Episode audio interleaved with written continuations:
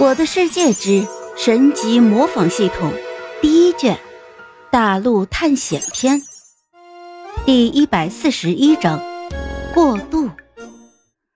吴老二的心情，普凡当然是可以理解的。毕竟大家都是同病相怜的人，都是孤儿。而吴老二说的这一切，普凡当然也是有想过的。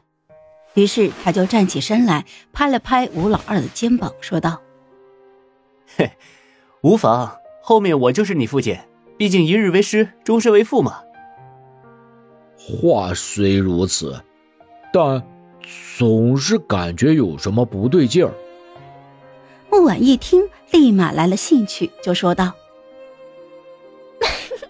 凡哥，你是真的讨厌，人家老二哥已经不开心了，你还拿人家开玩笑。”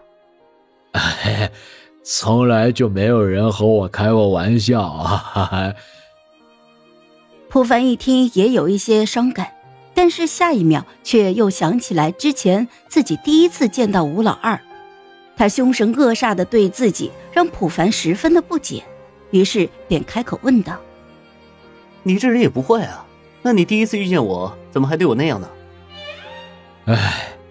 我之前一一直是村子里面最没用的一个，所以也是最受欺负的那一个。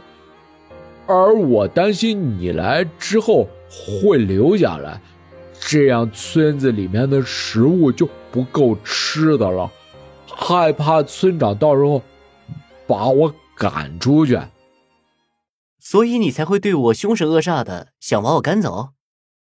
吴老二点了点头，没有去解释。这么一想，普凡就明白了，这是他的一种自我保护的手段罢了。于是，普凡就拍了拍吴老二的肩膀，说：“你的痛苦我理解了。”只见吴老二低头沉默不语，普凡也没有多说什么，毕竟很多的事情需要他自己走出来才可以。很快，天色渐晚。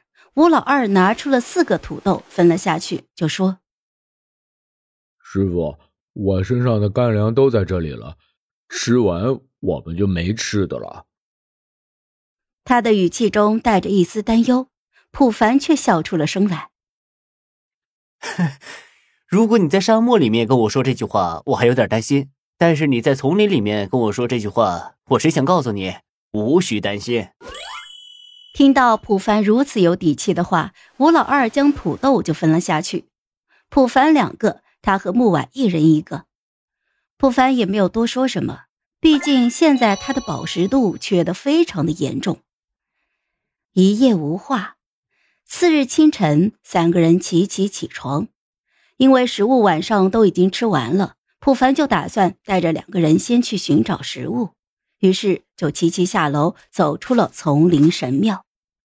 而普凡不知道的是，丛林神庙的地点已经在缺德地图上给标记了出来。木婉让小狗坐起来之后，三个人一条狗就继续向着丛林深处走去。不知道是因为普凡的运气好，还是因为附近正好有动物，他们刚走出去没有多远，前面就有一只羊和两头牛。普凡对着两个人就说：“你们在这里等我一下，我去给你们找食物。”说完，普凡就冲了上去。羊、牛这些血量低的生物根本架不住普凡的一拳，而且普凡运气还十分的好，在出拳的时候连续两次击出了火矢，直接把肉给烤熟了。这也省得他再去寻找熔炉了。毕竟生的牛肉和熟的牛肉恢复的饱食度是完全不一样的。看来火箭发射这个能力也不是一文不值嘛。好了，这一集我就讲完了，朋友们，该你们帮我点点赞和评论一下啦，有月票的也一定要投给我哦，感 谢感谢。